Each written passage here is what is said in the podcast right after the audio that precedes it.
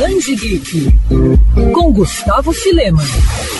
Se pudéssemos definir Rose na Floresta com apenas uma palavra, ela seria inigualável. Sério, nada que você já leu ou vai ler se compara à obra de Nathan Crowd. Eu falo isso, obviamente, de forma positiva, até porque a HQ, lançada recentemente pela editora Veneta aqui no Brasil, tem de tudo: humor, reviravoltas loucas, violência, erotismo e ação. É possível dizer que a obra aborda a relação das pessoas com o imperialismo e como ideias etnocêntricas e de darwinismo social ainda são fortes. E o autor conversa muito bem com isso ao representar os personagens personagens principais: Rose, o cãozinho Denton, que é apaixonado pela garota, e Zé Calcinha, uma calcinha falante de Rose que estão em uma expedição pela América do Sul para contrabandear drogas de volta ao Reino Unido. Todos são apresentados aqui como oportunistas. Rose, inclusive, é uma materialista insípida que usa do armor de Denton para transformá-la em uma mula. Rose na floresta brinca com conceitos que vão desde o universo Disney a Tintin, mas ao mesmo passo que mostra ao leitor como o projeto de imperialismo está sempre em andamento, sem deixar de ser irônico e absurdo.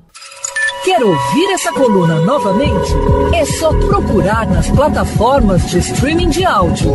Conheça mais dos podcasts da Mandirinhos FM Rio.